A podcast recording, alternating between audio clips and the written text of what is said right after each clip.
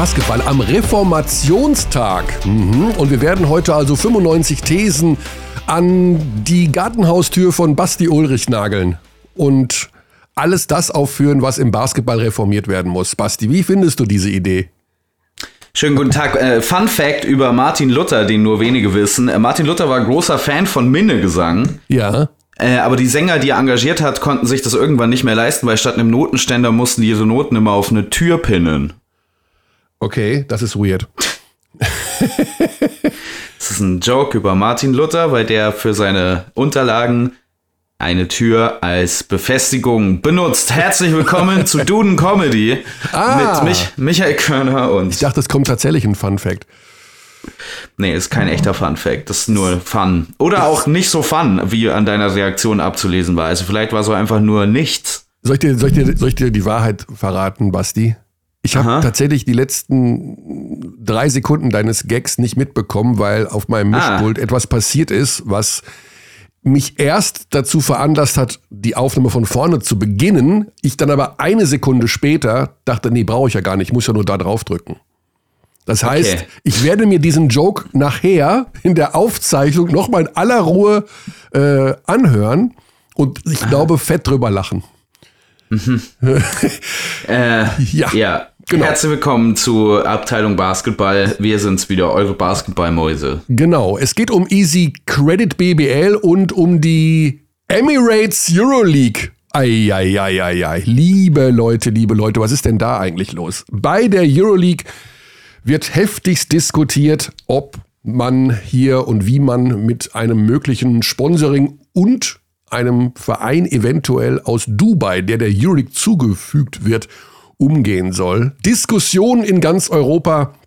Basti, wir haben beide noch gar nicht drüber gesprochen, aber lass mich raten, du findest die Idee natürlich scheiße hoch 100. Ich finde es übrigens scheiße hoch 200, um das direkt zu toppen. Immer einmal mehr wie du. ähm, ja, ich also Wahnsinn. Werde jetzt mal, ich werde, werde jetzt mal vor die Tür gehen mit einem möglicherweise kontroversen Statement. Mhm. Ähm, Kearney, I don't care. I don't, don't care, care, anymore. Ja. ja Diese ich meine, Euro, die Euroleague ist sowieso eine reine Kommerzveranstaltung. Wir müssen uns keinerlei Illusionen darüber machen, dass irgendeine Art von Tradition da dahinter steckt. Tradition ist aus dem Sport weggewischt, zumindest im absoluten Spitzenlevel. Und das trickelt auch immer mehr nach unten zu ja. den niedrigeren Leveln. Das hat nichts mehr zu tun mit irgendwelchen äh, alten, äh, gewachsenen Strukturen. Alles wird rund erneuert jedes Jahr. Ähm, das ist mhm. im Fußball so, das ist im Basketball so. Natürlich ist das fürchterlich und ich weiß nicht genau, wer zu Auswärtsspielen nach Dubai äh, fahren soll von den Fans. Ähm, es ist die Lage, in ähm, der man da äh, Teams bringt, es ist natürlich lächerlich. Lass mich, ganz kurz, lass mich ganz kurz, Basti, für diejenigen, die sich das noch nicht äh, vorstellen können oder die sich gerade fragen, was ist denn los? Also es gibt von der Euroleague Bestrebungen, Emirates, das ist diese Fluggesellschaft da aus Dubai, als Namenssponsor zuzulassen. Also momentan ist es ja die Turkish Airline Euroleagues. Äh, Euroleague, Fun Fact, Turkish Airline, 50 Prozent äh, dieser Fluglinie gehören dem Staat der Türkei, also da wurde auch nie drüber gesprochen.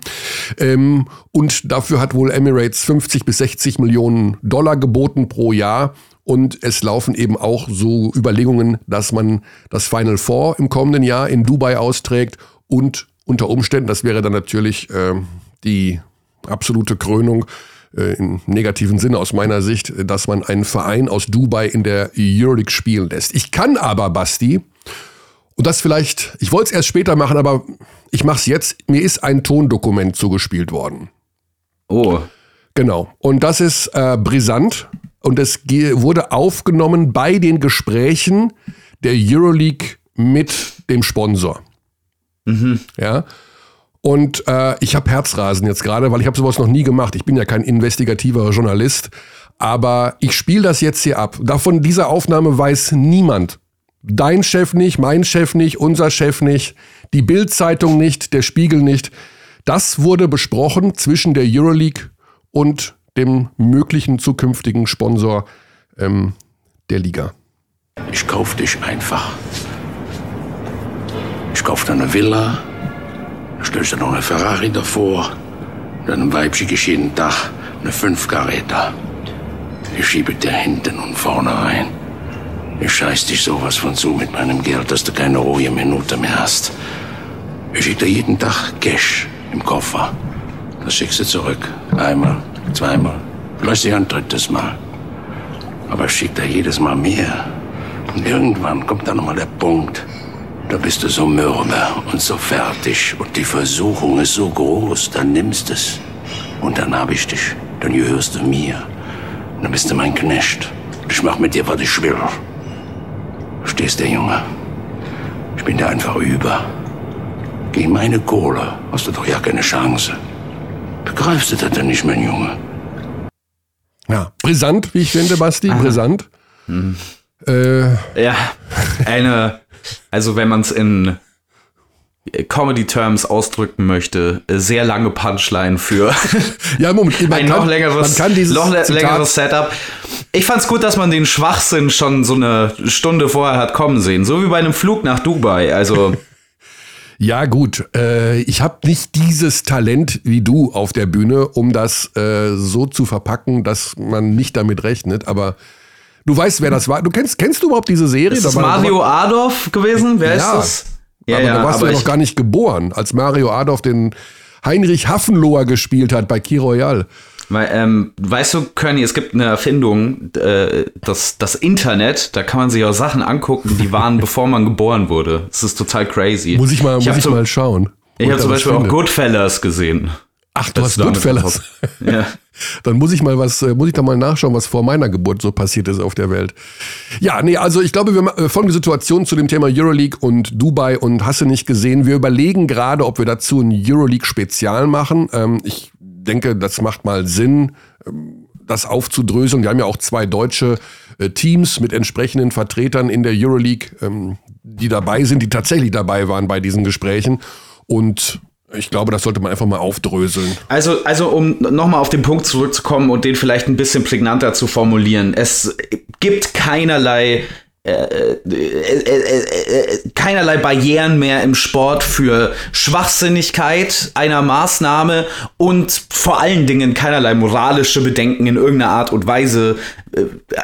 Dafür, ja, dafür Basti, muss man ja. Basti, vor zwei Tagen ist mit einem, mit einem minimalen Vorsprung in Brasilien ein Typ Präsident geworden. Also ich sag mal so, oder andersrum formuliert, der Bolsonaro. Also über den müssen wir nicht reden. Der Typ verbreitet seit Jahren grausamste Theorien. Äh, der ist gegen äh, alles, was gut ist. Der will den Regenwald abholzen, der will die Homosexuellen in den Amazonas werfen. Den wählen trotzdem 100 Millionen Menschen. Das oh ist ja. doch der Skandal. Es geht doch nicht darum, dass einer eine Schwachsinnsidee hat, sondern es geht darum, dass 100 Millionen sagen, ja, den wähle ich. So ja, wie ja auch in anderen Ländern auf dieser Welt ja, diese ganzen Autokraten ja doch irgendwann mal äh, nee, auch eine gewisse Anzahl und eine hohe Anzahl an Menschen hinter sich haben. Ja, das Faschismus muss immer eine Massenbewegung sein. Ich empfehle hierzu sehr die Lektüre von Theodor W. Adornos ähm, Studien zum autoritären Charakter, wenn man an den psychologischen Hintergründen äh, interessiert ist, wie so Menschen gegen ihre eigenen Interessen wählen, möglicherweise oder was das auslöst. Äh, das ist ein lang, langes äh, Thema, wo ich jetzt nicht weiß, inwiefern diese Diskussion in einem Basketball-Podcast passt. Aber um es auf das Sportliche zurückzubinden, also wir müssen uns nicht mehr die Illusion machen, glaube ich, dass wir mit dieser Sportwelt in irgendeiner Art von Einklang stehen mit so einem Wohlfühl-Sonntag oder so einem Wohlfühl-Wochenende, dass das alles gute Gefühle auslöst und dass es so ein bisschen nach ähm, lustiger äh, Austausch ist von äh, Rivalitäten, die allerdings nur auf minderem Level funktionieren, also nicht ernst zu nehmen sind. Wir sind in einer Welt der Vollkommerzialisierung ähm, schon seit langer Zeit und wer glaubt, dass die Turkish Airlines Euroleague, wie du ja auch schon angesprochen hast, irgendwas was anderes ist als ein großer Sack Geld, der jedes Jahr in irgendwelchen Büroräumen landet. Der äh, dürfte überrascht sein, äh, weil die Wahrheit dem nicht entspricht. Und dementsprechend, das geht mir übrigens auch bei Fußballern immer so, ne? Wenn jetzt jemand sagt, ja, 200 Millionen werden da gezahlt für einen Fußballer, das kann doch nicht wahr sein. Why? Also natürlich kann das wahr sein. Das muss nicht bedeuten, dass es gut oder schlecht ist in dem Fall eine europäische Basketballliga zu haben, in der dann irgendein Verein aus Dubai mitspielt, ist natürlich schwachsinnig. Aber die NBA überlegt ja sowas auch schon wohl seit Jahren, dass man europäische Vereine in die National Basketball Association einbindet, in eine amerikanische, kanadische Sportliga. Warum? Weil es Kohle bringt. Das ist der einzige Grund, wieso irgendwas davon funktioniert. Und by the way, all eure Meinungen da draußen, jeder, der die Euroleague konsumiert bei Magenta Sport, die interessieren sich nicht für euch. Ja. Also, wir müssen uns mal äh, von dieser Vorstellung trennen, dass das für uns gemacht ist. Das ist nicht für uns gemacht. Das ist gemacht für irgendwelche Leute, die in Räumen sitzen und Geld empfangen wollen. Genauso wie die FIFA organisiert ist. Und, und übrigens, das ist der nächste Punkt.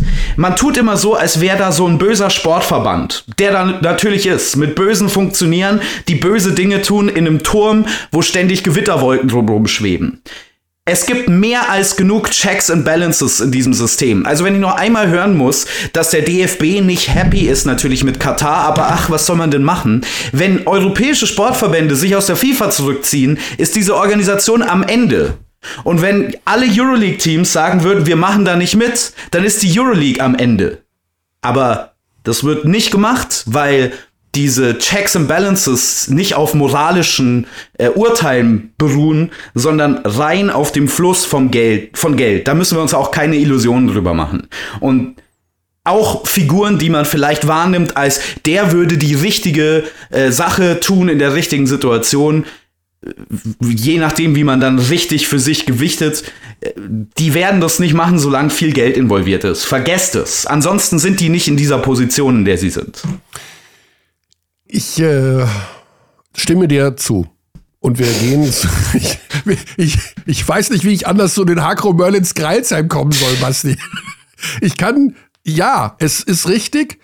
Trotzdem besteht ja eine gewisse Liebe zum Sport und die Liebe zum Basketball, die wir ja auch in uns tragen und die wir auch weitergeben wollen. Vielleicht hilft das noch, um eine kleine sportromantische Note noch mit zum Abschluss hier reinzubringen, bevor wir uns Fabi Black und deinem Lieblingsspieler, Basti, schau mal her. Wir mhm. haben für heute deinen Lieblingsspieler hier engagiert, deinen absoluten Favoriten aus der BBL. Hilft dir ja. das? Ist, das? ist das was Schönes? Ja. Ja, Schauen wir mal. Also es kann ja sein, dass ich, also weiß ich nicht. Ja, Thema ist gleich oder jetzt am besten schon ähm, das Abschneiden der Hackraum. Also nicht, dass jetzt alle denken, ich habe jetzt Basti einfach nur abgewürgt. Ich, das ist ein Thema, da können wir zwei Wochen drüber reden oder zwei Jahre. Äh, es ist im Grunde, man hat das auf den Punkt gebracht, es ist alles sehr, sehr, sehr, sehr äh, Na, ich möchte nur von dieser, von dieser Notiz, wir können ja alle nichts machen, wenn die Euroleague irgendwas entscheidet, nee, möchte ich also halt nur noch mal betonen, natürlich könnten alle was machen. Ja, aber klar. niemand macht was, weil es nicht in deren Interesse liegt, irgendwas zu machen. Also, äh, wir haben das ja schon mal besprochen vor drei, vier Jahren, als damals noch Sascha Djordjevic der Trainer in München war. Da ging es auch um Spielpläne, äh, um das Anpassen der Nationalmannschaftsfenster und er zu uns in so einer kleinen Runde mal meinte, eigentlich müssen wir nur alle streiken und dann werden ja. sich schon die Dinge bewegen. Ja, aber das passiert scheinbar nicht. So, wir haben noch 60 Sekunden, bis wir zu Fabi Black gehen, dem Aushängeschild der Hakro Merlins Kralsheim, die Mannschaft, die sich in dieser Saison so schwer tut in der BBL. Ich habe die Partie gestern selber gesehen beim FC Bayern München. Man muss dazu sagen, dass diese Partie nicht der Maßstab sein kann für den bisherigen Saisonverlauf der Kreilsheimer, denn ähm, es fehlten äh, noch ähm, Mo Stucky und ähm, René Kinzecke hat gefehlt. Sebastian Gleim ist noch äh, Corona-positiv, beziehungsweise leidet noch an den Folgen. Mhm. Äh, dann hat sich Boggy kurz vor Ende der ersten Hälfte, der bis dahin gut gespielt hat, verletzt, ist umgeknickt. Ich hoffe, es ist nichts Schlimmes. Ich glaube, da rufen wir nachher mal an, oder? Ich glaube, Boggy hat nichts dagegen. Ähm, wir rufen jetzt aber erstmal bei Fabi Black an. Denn der wird mit uns als einer derjenigen, der nun schon etwas länger seit 2019 bei diesem Verein ist, vielleicht äh, ja das Ganze ein bisschen besser aufdröseln können, wie und wieso und warum was passiert ist. Hallo. Guten Morgen, Fabi. Hier sind Michael Körner und an meiner Seite ist ja, mein gewährter Kollege Basti Ulrich, der für den Fall, Fabi, dass du unseren Podcast nicht kennst, mehrfach betont hat, dass du sein Lieblingsspieler bist. Ich lasse euch doch mal alleine jetzt hier, oder? Ja, erst erstmal danke für die netten Worte und ich, ich, ich kenne euch beide, ich kenne euren Podcast. Äh, alles gut, Michael. das ist ja, sehr komisch. Das ist so, so wie ähm, äh, bei einer Party, äh, der, wenn bei einer Party der Versuch unternommen wird, zwei Leute miteinander zu verkuppeln. Ja, das, das, das, das klappt nie. Das klappt nie. Ich habe das einmal versucht im privaten Rahmen, das war ein komplett Desaster. Derjenige, der verkuppelt werden sollte, hat, hat die Sparrows mit Messer und Gabel gegessen, weil er nicht mehr wusste, wie er sich verhalten sollte. super Szene gewesen. Okay, äh, Fabi, wir haben es gerade schon mal so ein bisschen im Vorgespräch angedeutet. Das Spiel gestern soll sicherlich nicht der Maßstab sein für den bisherigen Saisonverlauf. Aber als du mittlerweile ja doch erfahrener Merlins-Spieler, welche Dinge sind tatsächlich, also oder anders formuliert, ist es wirklich so, dass allein die Tatsache, dass ihr einen neuen Point gehabt habt und die Point Guard Position eben auch mit einem anderen Spielertypen besetzt ist als in den letzten Jahren, mit dafür verantwortlich, dass die Saison vielleicht etwas schludrig beginnt? Das will ich jetzt nicht unbedingt sagen. Ähm, wir sind ein bisschen anders aufgestellt als die letzten Jahre. Ähm, wir haben jetzt nicht, wie du sagst, so den einen dominanten Aufbauspieler, sondern wir haben viele Spieler dabei, die andere Stärken jetzt haben, auch auf, nicht nur auf der 1, sondern auch auf der, auf der 2 und 3. Auf der 5 auch, haben jetzt einen Spieler, der, der viel Low-Post spielen kann auch. Das hatten wir der Vorjahre nicht gehabt. Mhm. Und jetzt gerade ist so ein bisschen bei uns die, die, diese Findungsphase, wo wir sagen, wo können wir wann welche Stärken besser einsetzen, wie können wir das im, im Zusammenspiel besser machen, dass wir die einzelnen Spieler besser finden.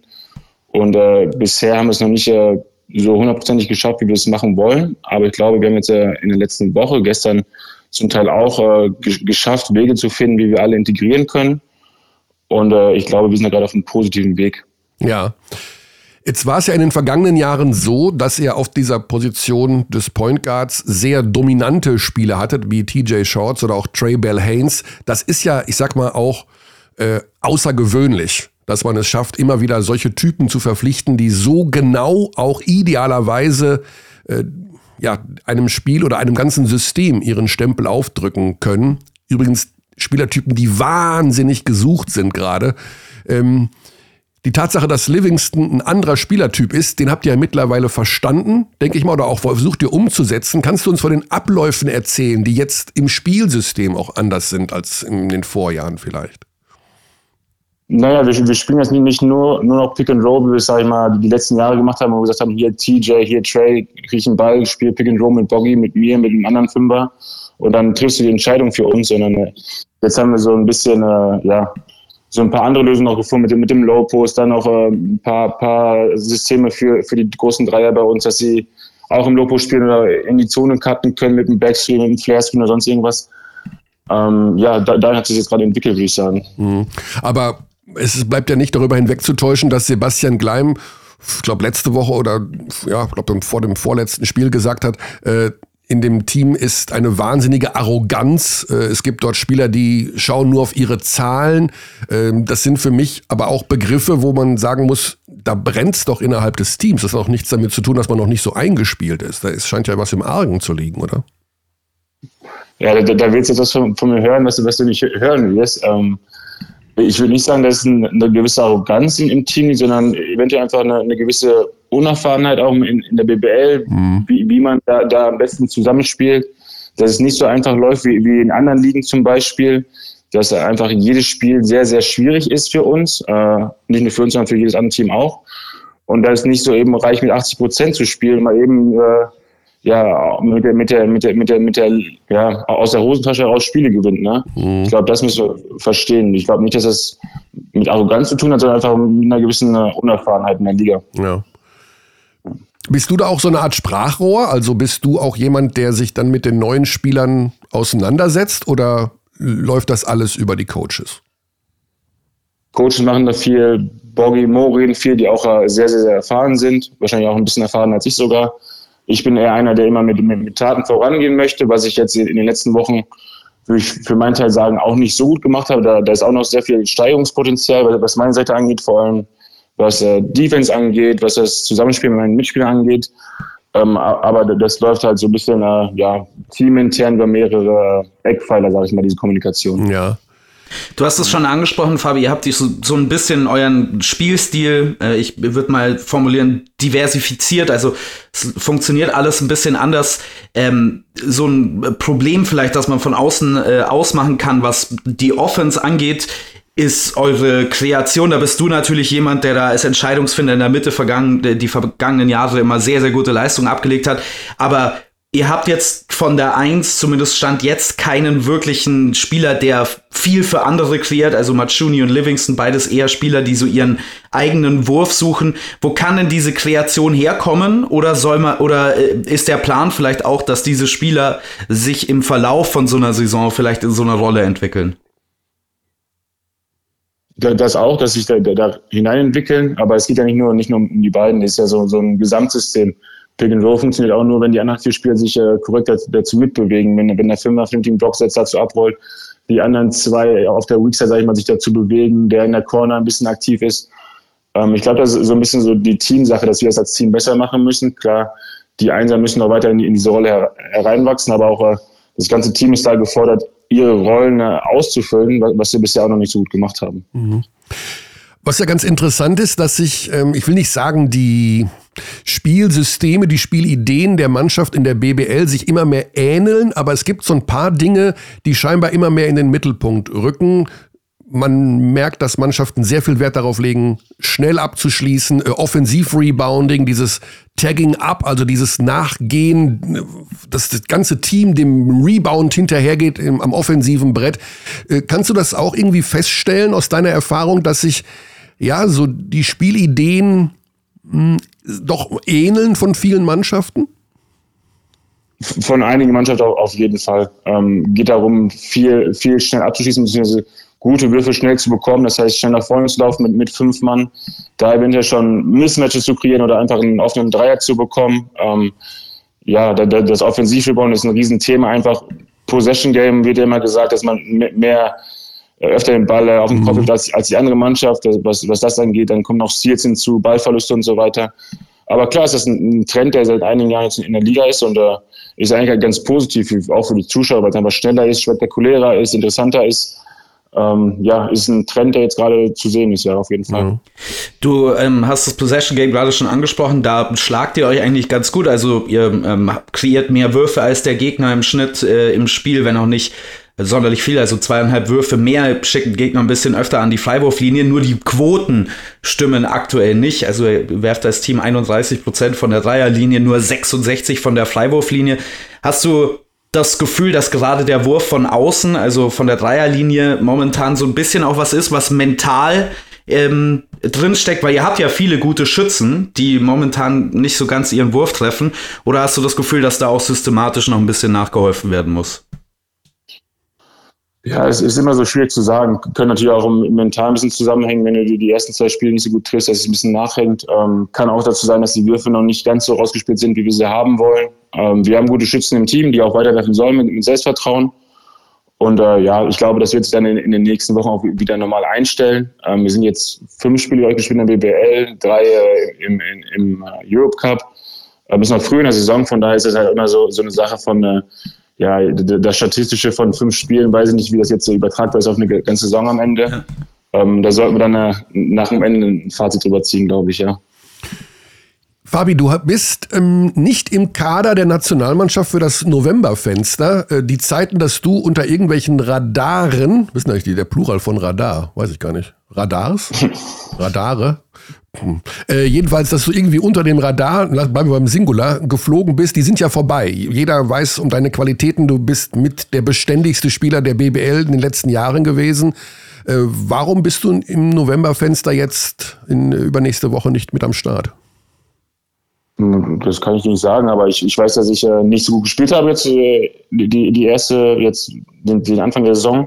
Von daher ist das vollkommen zu Recht, dass ich nicht, da, nicht dabei bin und nicht interessanter dafür bin. Äh, ich glaube, da spielen gerade andere Spieler eine größere Rolle in den Teams auch und spielen einfach besser, muss man einfach so sagen. Mhm. Ähm, ich versuche einfach jetzt äh, in, in, den nächsten Wochen wieder, wieder besser zu spielen, mich vielleicht wieder dafür anzubieten. Aber man muss einfach in der Realität ins, ins Auge sehen und sagen, äh, da sind andere gerade besser. Ich habe mich nicht gut in, in die Saison gefunden. Und da muss man damit leben und äh, in den nächsten Wochen besser machen. Ja. Okay, das ist natürlich äh, sehr ehrlich selbst reflektiert, aber äh, Ich will jetzt nicht unbedingt behaupten, dass alle, die da nominiert wurden, gerade in Topform sind. Aber ich habe ich hab mich ein bisschen, ich hab, war ein bisschen überrascht, um ehrlich zu sein. Aber vielleicht war es ja auch wirklich nur eine ganz knappe Entscheidung zwischen, ja, vielleicht zwischen Robin Christen und dir. Das hätte ich so jetzt mal vermutet in der, wenn ich so den Kader ich, ich kann es nicht, sa nicht sagen. Nein, das war auch nur Spaß jetzt. Okay, ähm, ja, wie geht's denn weiter mit Kreuzheim? Ihr habt jetzt international auch gespielt. Ihr spielt im FIBA Europe Cup. Das ist ein ziemliches Auf und Ab. Äh, ich habe ja gestern auch mit Ingo Enska drüber gesprochen. Das sind so Teams, wo man hinfährt, wo man weiß, man fährt, man fährt in irgendein Land. Das Land weiß man noch, aber von den Teams kennt man relativ wenig. Ähm, wie gefällt's euch da? Wie gefällt es dir da? Wie ist diese Spielweise? Wie ist die, äh, wie ist das Talent der anderen Teams? Was, was fällt da auf? Ja, es äh, ist aus dem letzten Jahr schon so, eine ferne Erfahrung gewesen, äh, die ich dieses Jahr wieder nicht missen wollte. Ähm, es ist sehr interessant. Ähm, das, das Niveau ist sehr, sehr unterschiedlich, wie ich sagen, und auch die Spielweisen, die Spielertypen sehr, sehr anders als in Deutschland, würde ich mal sagen. Ähm, eigentlich vom Niveau her sollten wir schon in der Lage sein, die, die, die Gruppe zu bestehen und da mhm. weiterzukommen. Haben wir uns jetzt schwer getan, weil wir in der Hinrunde direkt zwei Spiele verloren haben. Die hätte man nicht verlieren müssen. Ähm, aber da, wie wir vorhin schon analysiert haben, kamen da so ein paar ja, Schwachpunkte bei uns hervor, die dann äh, in einem Spiel oder in zwei Spielen hinzukamen, wo wir halt einfach nicht, nicht klargekommen sind am Ende und Spiele einfach abgegeben haben, in Schweden zum Beispiel. Mhm. Ähm, ja, und, und zum Teil ist es auch sehr, sehr schwierig, sich auf diese Mannschaft einzustellen. Die, die, du kriegst ein Video ein, zwei Tage vorher, so ein Scouting-Report, hast du vorher noch nie gesehen. In der BBL kennst halt immer die Spieler so ein bisschen ja. oder auch die Vereine, wie sie spielen wollen. Und, und dann bist du da in, in Schweden oder jetzt bald in, in Rumänien und, und tritt, trittst da auf einem Feld auf, das du noch nie gesehen hast, ähm, wo du denkst, ja, soll ich es eigentlich machen? Und dann äh, ja, lecken die so ein bisschen Blut, wenn sie mit fünf dran sind und dann kommt, kommt so ein bisschen die Crowd dazu. Ja. Ähm, ist, ist ein bisschen anders, muss man einfach sagen, ja. Aber sehr, sehr schön finde ich Haben wir auch bei Bamberg schon gesehen, wie äh, gefährlich das sein kann, da gegen ein Team zu spielen, wo man eigentlich denkt, die, die sind nicht auf unserem Level und dann merken die auf einmal, hier geht was. Ihr wart ja letztes Jahr im Europe Cup auch ähm, ziemlich erfolgreich schon. Dieses ähm, internationale, das wird ja oft angesprochen als so nächster Schritt für viele Spieler, wenn man bemerkt, man kann auch international Erfolg haben mit dem Kader, dass das dann wieder im positiven Sinne zurück in die Kabine kommt. Hast du das Gefühl bei denen, die jetzt aus der letzten Saison noch da sind, dass das tatsächlich nochmal so ein Boost war in Selbstvertrauen, im Selbstverständnis?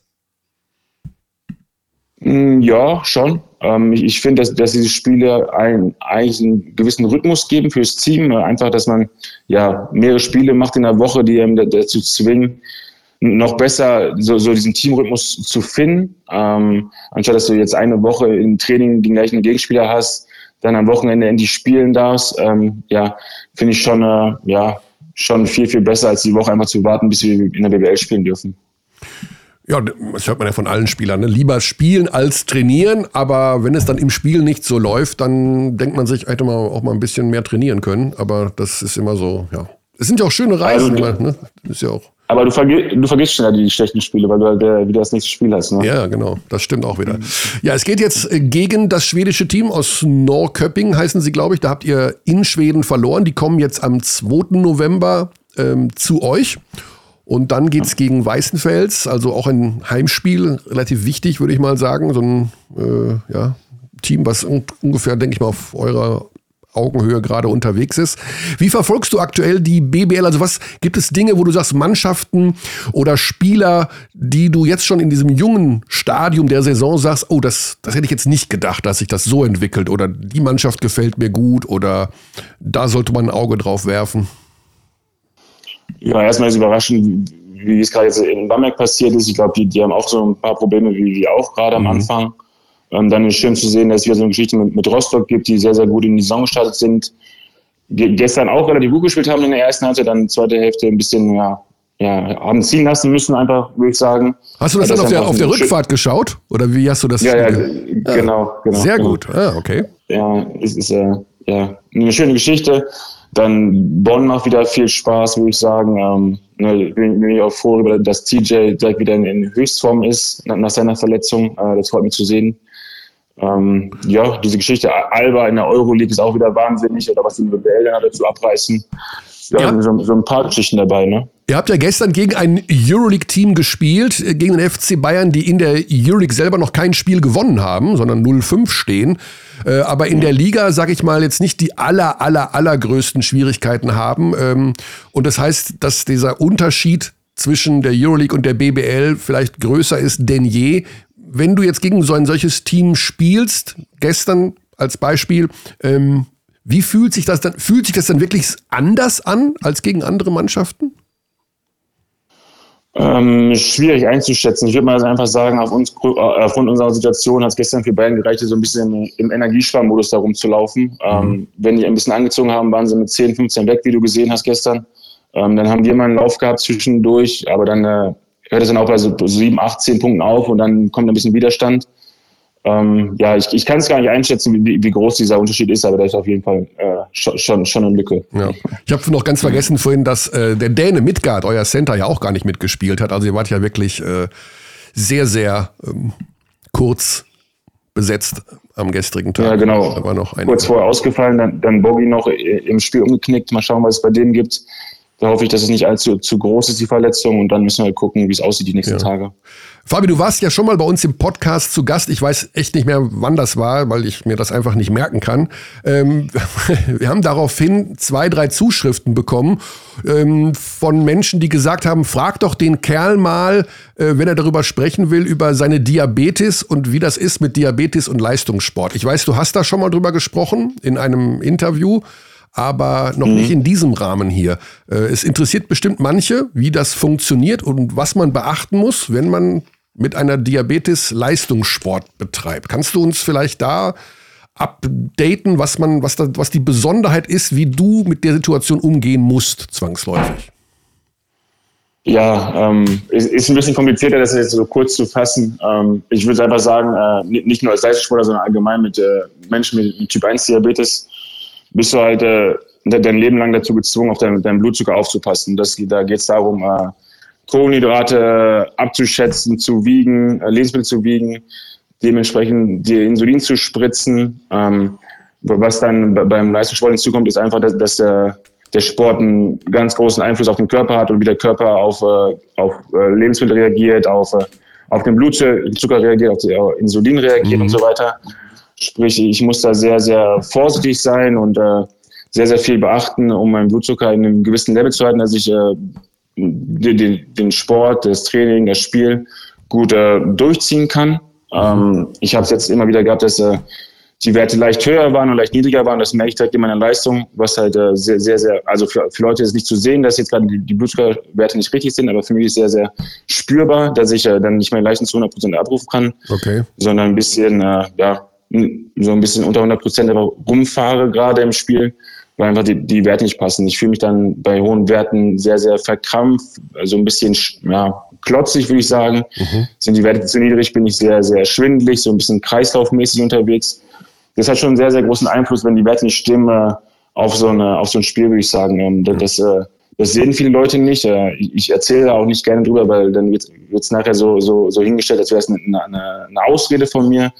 Aber äh, diese Probleme beherrschen eigentlich meinen Alltag. Ja. Und äh, das ja. muss ich halt äh, irgendwie in den Griff bekommen, durchgehen und äh, ja. Ja, als ich dann vor, vor, ja, vor, vor ein paar Jahren mal von erfahren habe, dass das bei dir der Fall ist, da war mein erster Gedanke, äh, das geht doch gar nicht mit Leistungssport. Also äh, das ist schon wirklich außergewöhnlich, dass du überhaupt in der Lage bist, das so hinzubekommen. Äh, also viele haben das können das gar nicht. Also diesen, diesen Aufwand und auch diese Disziplin und alles, was man da beachten muss, ähm, damit umzugehen. Das ist schon beeindruckend, muss man sagen. Das ist nicht einfach nur, äh, dass man da irgendwelche Dinge beachten muss, sondern das ist ja tatsächlich auch eine komplette ja, Lebenseinstellung, sage ich mal. Auf jeden Fall. Ja. Fabi, wenn Na, dein eine Frage, eine Frage müssen doch, wir noch. Er hat noch eine Frage, natürlich. Eine Frage müssen wir, müssen wir noch stellen, Fabi. Wir haben ähm, vor zwei Wochen oder so äh, mal kurz äh, fast mehr witzhaft diskutiert, ob es schon Fabi Black Merch gibt und haben daraufhin tatsächlich Anfragen bekommen, ob denn Fabi Black Merch erhältlich wäre. Jetzt, da du weißt, dass der Markt existiert, wann können wir mit Merchandise rechnen? Also das ist eine, eine interessante Marktanalyse von euch oder von dir. ähm, ja, ich, ich werde mal die nächste Woche gucken, was sich machen lässt. Und dann sage ich dir Bescheid. Ja. Also der äh, Tommy Kleppeis hat ja mal mit seinem Nachnamen ein bisschen gespielt. Also Klepp und dann so ein Eisbrocken äh, aufs T-Shirt ja. gemalt. Ähm, ich weiß nicht, wie man mit deinem Namen da umgeht. Da muss man ja sehr vorsichtig sein, irgendwelche politisch unkorrekten Dinge. Oder nee, unser Vorschlag immer. war Back in Black, war, war so das, aber das ja. ist nur die, nur die Baseline. Vielleicht kann man auch sagen, du bist so eine Maschine, du bist Black Decker. Ja, habe ich, alle, hab ich alles schon gehört. Müsste ich keine Sorgen machen, habe ich alles schon gehört. Black Decker finde ich aber geil, muss ich sagen. Ja, das ist cool. Fabi, so ein Black Decker T-Shirt oder sowas oder ein Hoodie mit so einem Bohrer noch hey. drauf oder so? Ich, ich schau mal. Ich schau mal. Vielleicht ist ja irgendein Kreativer von unseren Hörerinnen und Hörern dabei, der eine Idee hat, wie man Fabi Black Merchandising aufzieht. Denn das muss ja eigentlich in die Fanshops, nicht immer nur hier Hakro Merlins oder Brose oder wer auch immer da rumläuft jetzt in der Liga, das ist ja jetzt wurscht, aber sondern hier so, so personifizierte Geschichten von den Spielern, die gerade ja so wie du ein Aushängeschild des Vereins sind, weil sie schon mehrere Jahre dabei sind. Ja. Ja, ich spreche mit Martin. Ja, gut. Ich, oh, der, wird, der wird wahrscheinlich sagen, dass du nicht ganz dicht bist. Vermutlich wäre das eine Antwort. Gut, okay, alles klar. Fabi, dann wollen wir dich in den hoffentlich freien Tag entlassen. Ich weiß nicht, geht's noch auf in die Rinder-Auktionshalle heute oder ist. Äh, nee, ihr trainiert ja woanders. Es geht, ne? es geht in die Trainingshalle, genau. äh, Video, äh, Walkthrough, ein äh, bisschen werfen, für Mittwoch vorbereiten, genau. Ja, genau. Dann dabei alles gut. Ich hoffe, dass es dem Rest des Teams, also den Angeschlagenen, auch besser geht. Apropos, weißt du, was mit Boogie ist? Hat er sich schwerer verletzt mit dem Knöchel gestern? Äh, sieht aus wie eine Bänderverletzung. Ich glaube, mhm. der ist jetzt gerade beim Arzt, von daher ah. ich habe noch keine Neuigkeiten. Okay, wir wollten ihn mit einem Überraschungsanruf nerven, aber wenn du sagst, der hockt beim Arzt, dann ist das vielleicht gerade um Viertel nach zehn nicht der beste Zeitpunkt. Okay. Ich, ich weiß nicht, ob es jetzt gerade ist, aber versuch es ruhig. ja, okay, wenn du das sagst, dann rufen wir da jetzt an. Alles klar. Fabi, gute Zeit, alles Gute Danke, und äh, euch auch. ja, die Saison ist ja noch jung. Auf geht's. Bis dahin. Genau. Vielen Dank. Cheers. ciao. ciao. So, Basti, was tippst du denn da die ganze Zeit eigentlich? Was ist denn Gag eingefallen äh, zu Fabi Black Merchandising? Äh, nee, äh, nee, mir ist schon lange kein Gag mehr eingefallen, um ehrlich zu sein. Nee, okay. ich bin hier am, am, Stats raussuchen, natürlich nebenbei, weil wir gehen ja jetzt weiter. Ich würde sagen, erstmal zur Easy Credit BBL, was noch so am Wochenende los war. Ähm, wir müssten eigentlich Lukas Feldhaus befragen. Das ist der einzige, dem ich äh, zutraue, so den Stat zu kennen. Aber gab es schon mal eine Mannschaft, die innerhalb der äh, ersten paar Spieltage von so einer Saison, also um äh, mhm. es äh, konkreter zu sagen, innerhalb der ersten vier Spiele schon drei Buzzerbeater hatte, entweder zum Sieg ja. oder zur Verlängerung. Also das ist ja Wahnsinn. Ja, dazu kommen wir. Äh, lass uns, sollen wir ganz kurz mal bei Boggy anrufen, bevor ich das vergesse. Ach so, bei Boggy, okay. Ja, ja, ja, und dann habe ich, äh, dann ich eine lustige Geschichte zum Heidelberg Buzzerbeater. Guten Morgen. Guten Morgen, Boggy. Hier ist der Podcast-Abteilung Basketball. Du bist direkt live drauf.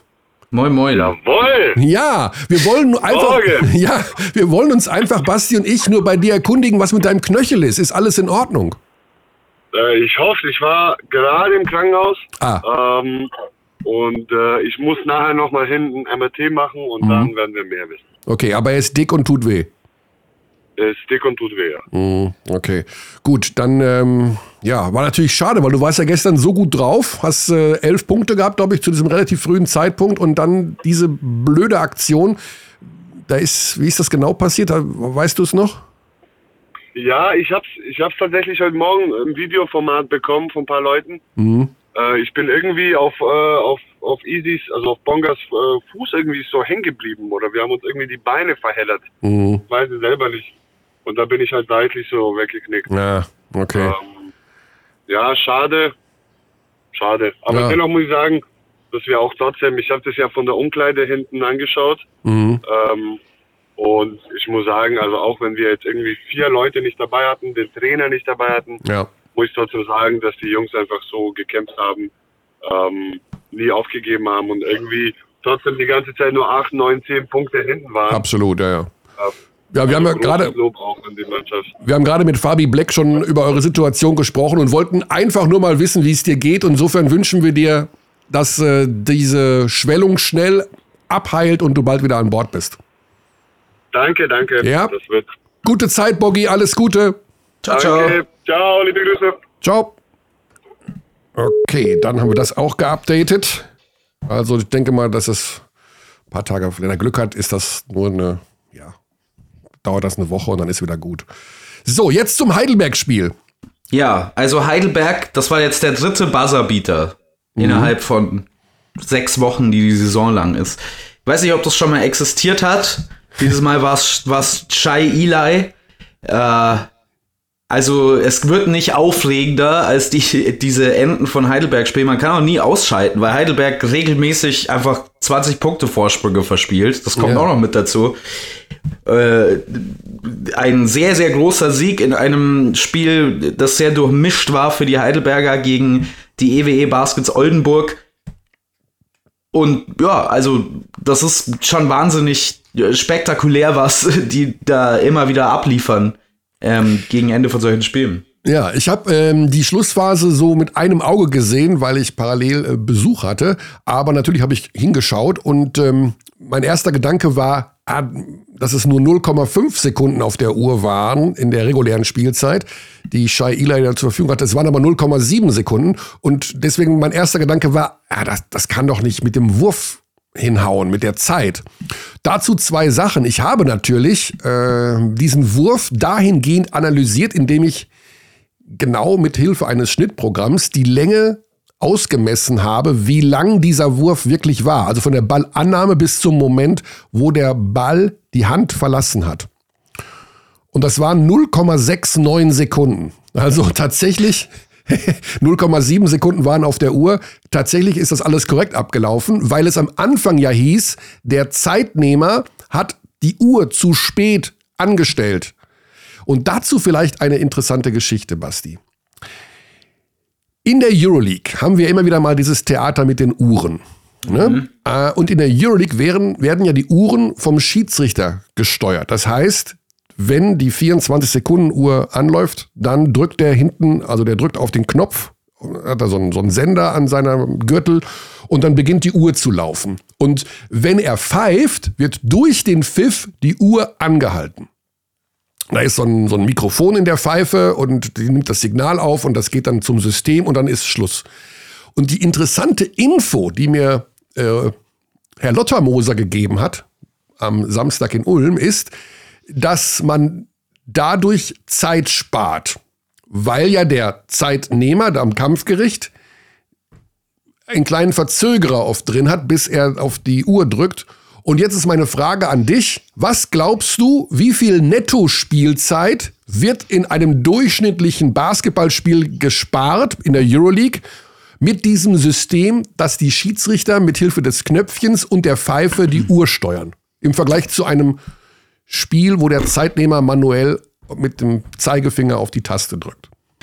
Okay, lass uns das mathematisch angehen. Mhm. Wie viele Pfiffe gibt es während eines Viertels? Ich würde mal sagen, im Durchschnitt so 20 würde ich jetzt mal als Schnitt setzen. Und ich würde vermuten, dass durch jede dieser Interaktionen circa zwei Sekunden gespart werden. So setze ich das jetzt mal an, okay? Also 40 Sekunden pro Viertel mal 4 sind 160 Sekunden, sind also 2 Minuten und 40 Sekunden, wenn ich richtig gerechnet habe. Du willst mich jetzt verarschen, oder? Das ist alles genau richtig. Wirklich? Da ist jede fucking Zahl richtig. das war nicht abgesprochen. Das war nicht nee, abgesprochen. Nee, das ist aber, es ist völlig richtig. Also, du hast alles richtig gesagt. Es gibt ungefähr äh, zwischen 80 und 100 Entscheidungen pro Spiel und äh, zwei bis drei Zehntel pro Pfiff werden gespart, macht zwei Minuten 30 netto pro Spiel. Buff. Tatsächlich zweieinhalb Minuten Netto-Spielzeit. Das musst du dir ja. mal geben. Ja, schon ist, Wahnsinn. Ist jetzt nicht so eine beeindruckende Zahl, wie, wie ich dachte. Also wenn man das mit Nettospielzeiten, die eingespart werden könnten, beim Fußball vergleicht, ist es natürlich nichts. Ne? Ja, aber zwei Minuten 30. Ja, dadurch, dass jemand nur wegen dieser Zeitnahme.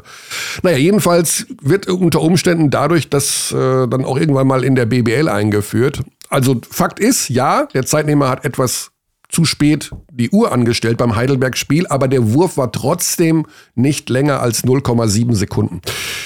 Insofern ist da alles mit rechten Dingen zugegangen in Heidelberg. Ja, Wahnsinnsgeschichte natürlich, dass sie da dreimal den Buzzer rausballern und äh, jetzt dann in der Verlängerung dann auch noch Oldenburg schlagen. Das ist sicherlich äh, schon eine, also eine kleine Überraschung war es schon.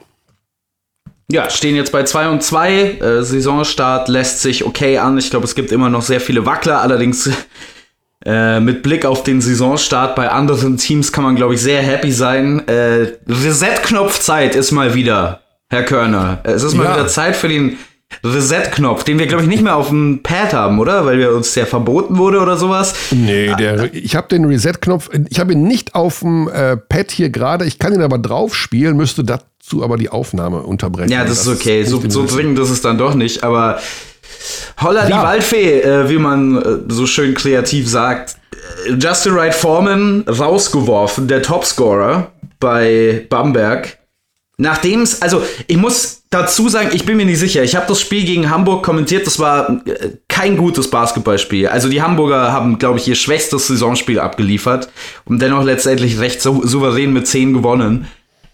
Es gab eine Interaktion, bei der ich mir bisher nicht sicher bin. Ich habe es auch noch mal im Real Life angeguckt, ob das vielleicht schon ein Indikator dafür war, was dann wenige Stunden später passiert ist, weil es gab einen ähm, getroffenen Jumper von äh, Justin Wright Foreman, nachdem er zurückläuft und in einer Linie gestikuliert und irgendwas sagt oder schimpft vielmehr, mhm. aber da steht in der Linie auch noch der Referee und dahinter Oren Amiel. Und ich war mir in der Live-Übertragung schon nicht sicher, ob er jetzt mit dem Referee gestritten hat oder mit seinem Coach.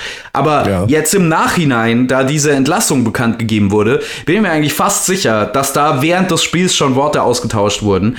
Und das schüttet natürlich nochmal Benzin in dieses Feuer, das Brose Bamberg derzeit ist. Also, Justin Wright Foreman ist ein Spielertyp, das haben wir letzte Woche schon besprochen, gewesen bei den Bambergern, der ihnen nicht das gebracht hat, unbedingt, was man ganz dringend benötigt, nämlich Kreation für andere Spieler. Aber natürlich brauchst du so einen äh, Typen, der für sich selber Punkte kreieren kann. Man müsste ihm halt nur jemanden an die Seite stellen, quasi. Und jetzt ist der auch noch weg. Also, es sind ein bisschen düstere Aussichten, um ehrlich zu sein, was Bamberg angeht. Also, ich sehe außer es kommen jetzt fette, fette Nachverpflichtungen innerhalb der nächsten mhm. Wochen, wirklich nicht, wirklich. Ich sehe ich seh keinen Weg aus dem Kader heraus, raus aus diesem Loch, um ehrlich zu sein. Ja, also ein Vöglein hat mir gezwitschert, dass äh, auf dem Markt natürlich gesucht wird. Nicht nur auf Bamberger Seite übrigens. Es gibt wohl auch noch ein, zwei andere BBL-Vereine, ich habe auch den Namen Chemnitz noch gehört, die da auch auf dieser Position noch suchen. Wie gesagt, das alles nur unter Vorbehalt. Ich tratsch jetzt hier nur Sachen einfach weiter, die mir zugeworfen wurden irgendwoher von Elon Musk. Und apropos Elon Musk, da, oh, da muss ich dir gleich was fragen, Basti. Ähm, nee, also ich glaube, das Ding ist ja, dass überall dieser gleiche Spielertyp gesucht wird. Du suchst ja, das ist das, was wir vorhin schon mal äh, besprochen haben, genau diese TJ Shorts Typen, die scoren können, die aber auch ihre Mitspieler besser machen können, die dieses äh, Spielsystem verinnerlichen, zum Korb ziehen, äh, Kickout-Pässe, bla bla bla, Ballbewegung hier.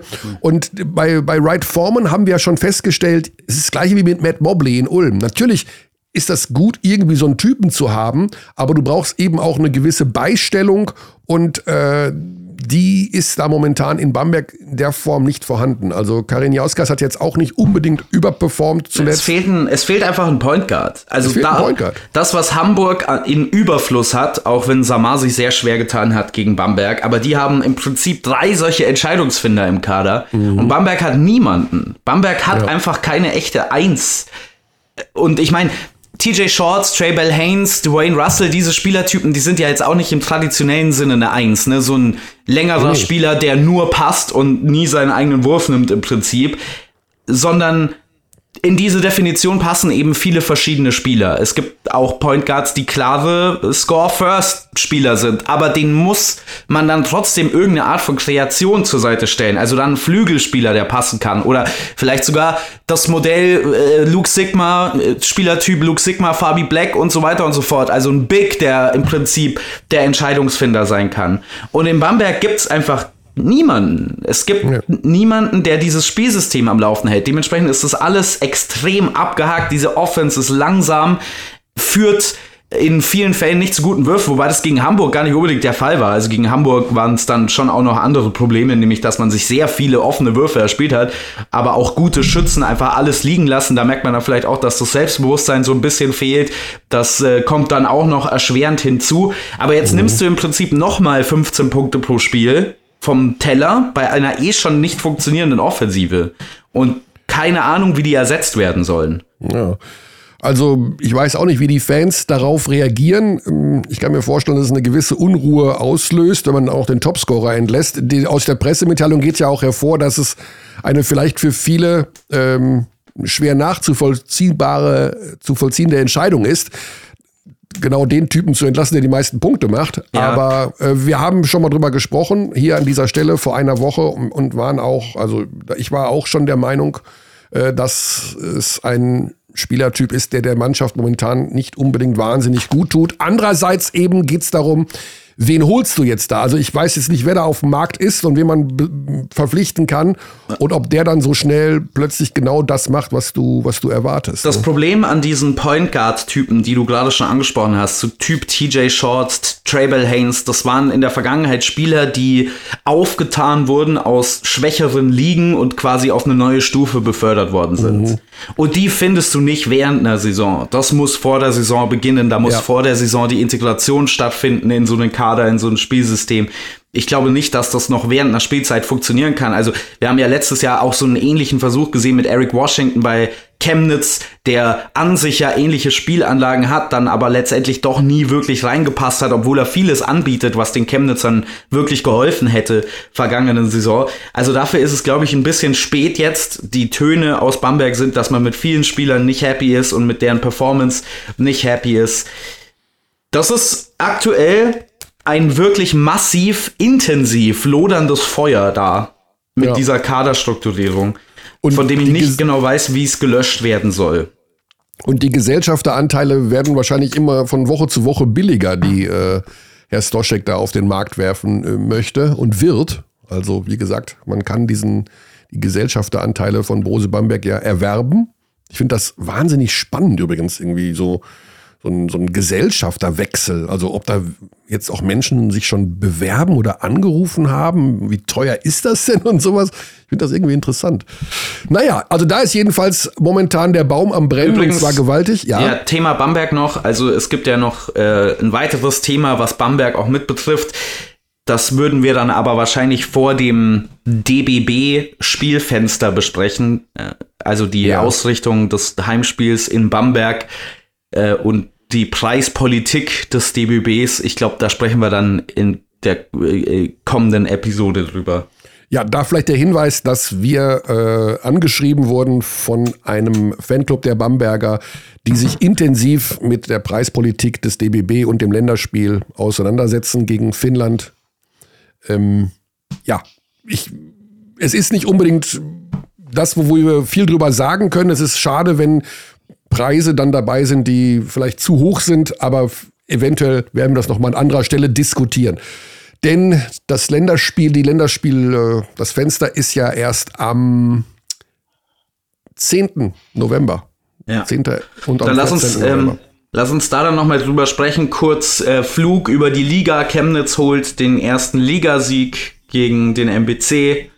Die Bonner marschieren weiter. Bonn ist einfach, Bonn ist einfach gut. Äh, Bonn ist einfach richtig gut.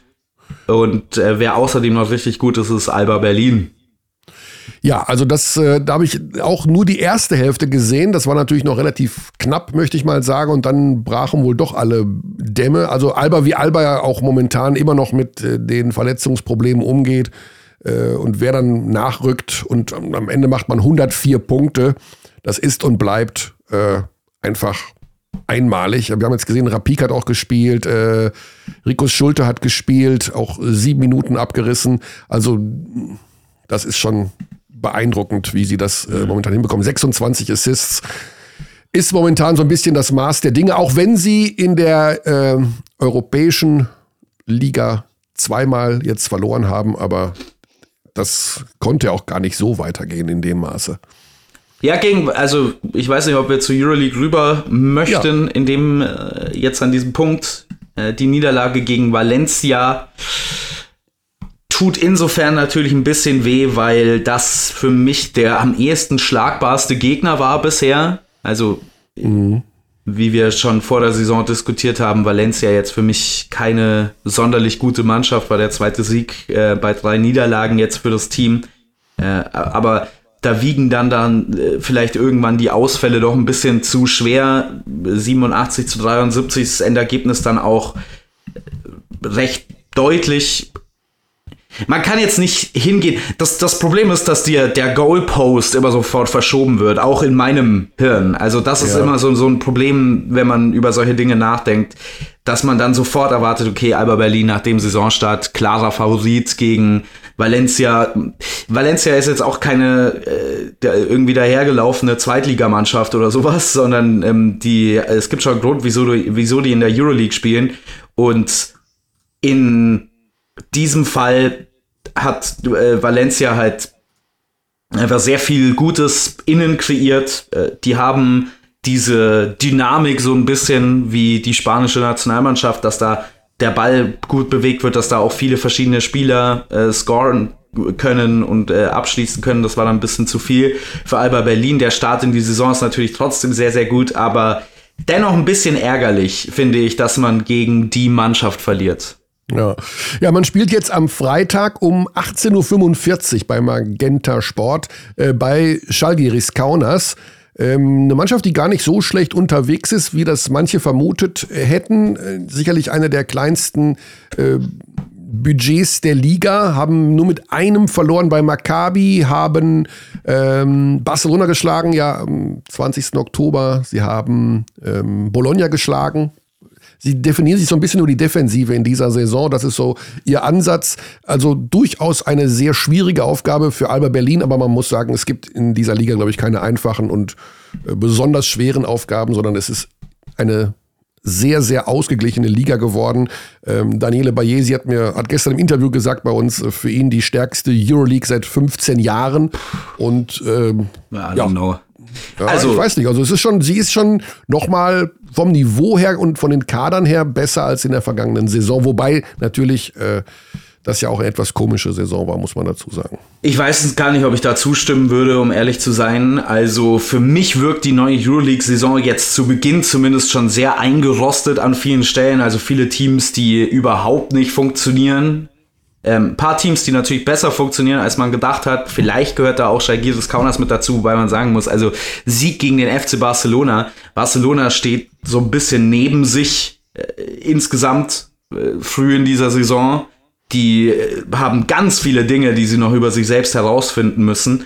Äh, dementsprechend würde ich das jetzt mal nicht überbewerten. Ich, mhm. Also dieser Claim, dass die Euroleague immer stärker wird, kann natürlich so ein bisschen strukturell unterstützt werden. Das Basketballtalent wächst immer mehr und dementsprechend ja, vermutlich ist die Liga stärker. Ich sehe jetzt aber nicht so einen massiven Sprung an Level und Qualität zur vergangenen Saison, um ehrlich zu sein. Also speziell der Saisonbeginn letztes Jahr hatte ich den Eindruck, da waren doch Partien auf höherem Level. Äh, ja, es ist auf jeden Fall, es ist unvorhersehbarer. Ne? Also wenn ich mir die Spiele anschaue, ähm, jetzt auch die Heimniederlage von Real Madrid oder sowas, das sind so Sachen, die hätte ich im, hätte ich gesagt, doch, das ist schon ein wenig überraschend. Lass uns ganz kurz auf das Spiel der Bayern schauen. Am Donnerstag 20.15 Uhr gegen Anadolu Efes. Ähm, die Bayern als einziges Team in der Liga noch ohne Sieg haben jetzt auch bei Roter Stern verloren. Auch kein guter Basketball, muss ich sagen, ja, äh, also der da zu sehen war. Gegen, das war die, der, das war der Pflichtsieg. Äh, alles, was vorher passiert ist, man hätte gegen Mailand gewinnen müssen, dieses Spiel ähm, am Ende. Aber gegen Belgrad musst du gewinnen. Belgrad ist für mich die schwächste Mannschaft im Wettbewerb ist es nicht, also der Ausfall von äh, Othello Hunter tut da natürlich weh. Gleichzeitig ist Easy Bong, ich habe übrigens vergessen oder gar nicht realisiert, wie gigantisch Easy Bonga ist. Also der ist ja gigantisch. Ich meine, ich habe natürlich die äh, Größenangaben und, und auch die Kilozahl gelesen, aber dass das dann auf einem Basketballparkett äh, im Vergleich mit den anderen europäischen Spielern so aussieht, ist dann doch nochmal beeindruckend. Der wird natürlich Zeit brauchen, bis er in dieser Mannschaft ankommt. Aber es bleibt dabei, es kommt zu wenig von den Spielern, die dort schon in der vergangenen Saison oder in den vergangenen Jahren Leistungsträger waren. Und ja, also bei allen Sorgen, bei allen Unordnungen, was das Personal angeht, bei den Bayern gegen Belgrad musst du gewinnen, wenn du eine ja. Chance auf die Playoffs haben möchtest. Und mit 0 und 5, oh, ah, also jetzt wird es dann langsam eng schon, obwohl wir noch früh in der Saison sind. Ja, also da sicherlich haben die momentan einige Baustellen. Äh, die die äh, EM-Spieler stehen so ein bisschen neben sich. Lucic war wahrscheinlich selten mit so wenig Energie gesegnet in seiner Karriere wie momentan. Äh, Jaramas ist ein Totalausfall. Ähm, dann diese Einbindung eben von Cash Winston in der Offensive und Defensive. Das ist immer, das sind so zwei Paar Schuhe bei ihm. Ähm, offensiv kommt er eigentlich mittlerweile ganz okay zurecht. Defensiv halt noch nicht so wirklich. Äh, Gillespie ist auch eine Geschichte, die eigentlich nicht funktioniert. Das eigentliche, was ja interessant wäre, ist, verlieren die Bayern jetzt die Nerven oder äh, sind sie auf dem Markt aktiv? Und da habe ich gestern ja auch ein Interview geführt mit Daniele Bayesi und auch noch ein kleines Gespräch abseits vom Mikro. Und Fakt ist, dass die Bayern da erstmal nichts machen, was Nachverpflichtung angeht. Das Thema ist auch immer sehr einfach herbeizureden von unserer Seite. Dann müssen sie eben nachverpflichten. Fakt ist, die Spieler wachsen alle nicht auf den Bäumen, dass man sie einfach nur runterzupfen muss. Und zweitens, man muss das Ganze auch bezahlen können. Und äh, man will da noch abwarten, wenn jetzt wirklich mal alle gesund sind und das ganze Gefüge ein, zwei, drei Wochen dann zusammenspielt, welche Rückschlüsse man dann ziehen kann. Aber ich glaube nicht, dass äh, die Aussage war, es ist nicht auszuschließen, dass was passiert, aber jetzt sicherlich nicht in einer totalen Torschlusspanik, äh, wenn für den Fall, dass sie auch gegen gegen äh, Anadolu am Donnerstag 20.15 Uhr live ähm, äh, verlieren sollten. Insofern muss man sehen, wie sich das da diese Saison entwickelt. Fakt ja. ist, dass ich glaube, mit dem Kader und mit, da kommt immer was dazu. Jetzt ist ja, jetzt ist ja genau das passiert, was nicht passieren darf. So ein Spieler wie Othello Hunter ist verletzt, wird wohl auch noch zehn Tage äh, ausfallen und dann wird es dann eben auf gewissen Situation, äh, Positionen auch ein bisschen dünner. Auch wenn Elias Harris einen sehr guten Einstieg hatte, äh, aber es bleibt dabei, äh, die anderen Teams schlafen nicht und gewinnen eben auch mal das ein oder andere Spiel. Für mich übrigens die schwächste Mannschaft der Liga ist Panathinaikos Athen. Hm. Um das noch. Äh, ja. Die spielen grauenvoll. Ja, also ich möchte noch zu den Bayern anfügen. Wir haben ja vieles davon letzte Woche schon diskutiert und wir haben natürlich auch immer den Fokus so ein bisschen mehr auf der äh, Euroleague. Äh, dementsprechend sorry, dass dieses Thema immer wieder vorkommt. Aber für mich ist die Problemstelle nicht Othello Hunter, der fehlt, sondern für mich bleibt die Problemstelle, dass die Bayern, ähnlich wie Bamberg in ähm, der BBL, keine Kreation haben. Die haben niemanden, der für andere Leute kreiert. Man versucht Nick Weiler-Babb da einzufügen in diese Rolle. Für mich wirkt das immer mehr als versucht, würde man versuchen, so eine rechteckige Play-Doh-Figur äh, in so ein rundes Loch rein zu stopfen. Das ist, glaube mhm. ich, einfach nicht sein Spiel. Äh, und es gibt zu wenig Optionen. Also, ich meine, schau dir mal die Würfe an, die ein Andy Obst bekommt. Und vergleich die mal mit den Würfen, die bei einer Eurobasket für ihn da waren. Klar kann man sagen, Teamgefüge in der Euroleague, das ist vielleicht auch nochmal eine andere Art von Defense. Aber gefühlt ist jeder Wurf von Andy Obst ein Notwurf. Am Ende der Shotclock wird der Ball da irgendwie hingeschmissen und hier, ja. mach, mach mal was damit dass man so einen Spieler überhaupt nicht in die eigene Offense eingebunden bekommt, ähm, auch in Jahr zwei, ist besorgniserregend. Und ja, keine Ahnung. Es ist ein so. Dritt, ja, egal. Ja. ja. Ein drittes Spiel, auf das wir noch aufmerksam machen wollen, weil es kostenlos für alle bei Magenta Sport zu empfangen ist, ist Barcelona gegen Fenerbahce. Freitag um 20.15 Uhr Fener mit fünf Siegen in fünf Spielen. Wir werden am Donnerstag dazu ein Euroleague-Spezial mit Easy Akpina noch hier bei Abteilung Basketball veröffentlichen. Das Gespräch habe ich schon geführt, deswegen kann ich es mit Gewissheit sagen, dass es passieren wird. Äh, super spannende Aussagen von ihm Richtung DBB. Äh, für den Fall, dass ich das so ein bisschen anteasern kann. Und dann sehen wir Fenerbahce am Freitag um 20.15 Uhr bei Barcelona. So, eine Sache hatte ich noch und die habe ich jetzt vergessen, Basti. Insofern. Ich weiß es nicht. Ich habe vorhin einmal kurz im Nebensatz gesagt, ah, das wollte ich später noch, äh, aber da habe ich wieder vergessen. Äh. Weißt du es noch? Nee. Nee. nee. Gut, dann lassen wir es gut sein. Eine gute Stunde Basketball hier bei der Abteilung Basketball und ja, wie gesagt, für den Fall, dass es Interesse gibt an einer Spezialausgabe zum Thema Dubai in die Euroleague, Dubai als Sponsor der Euroleague, dann alle Anregungen und Ideen an Abteilung Basketball at gmail.com. Wird fleißig gelesen. Ich bin noch nicht so tausendprozentig sicher, ob wir es machen sollen, aber es ist das momentan sportpolitisch im Bereich Basketball beherrschende Thema und äh, Basti hat ja schon in seinem Statement zum Beginn der heutigen Sendung. Rant, äh, Rant. Die, ich würde es als Rant, Rant bezeichnen. äh, die äh, Brisanz ja auch ziemlich genau wiedergegeben. Ja, hast du noch was auf dem Herzen, Basti? Ganz viel, aber nichts für diesen Podcast. Nichts für diesen Podcast am Reformationstag. 95 Thesen des Basketballs. Ein paar haben wir heute an irgendwelche Gartentüren geschlagen, aber wir wissen nicht, ob es Konsequenzen haben wird. Wahrscheinlich eher nicht. Vermutlich nein. Bis zur nächsten Woche. Cheerio. We treat people here with complete respect. This is Germany.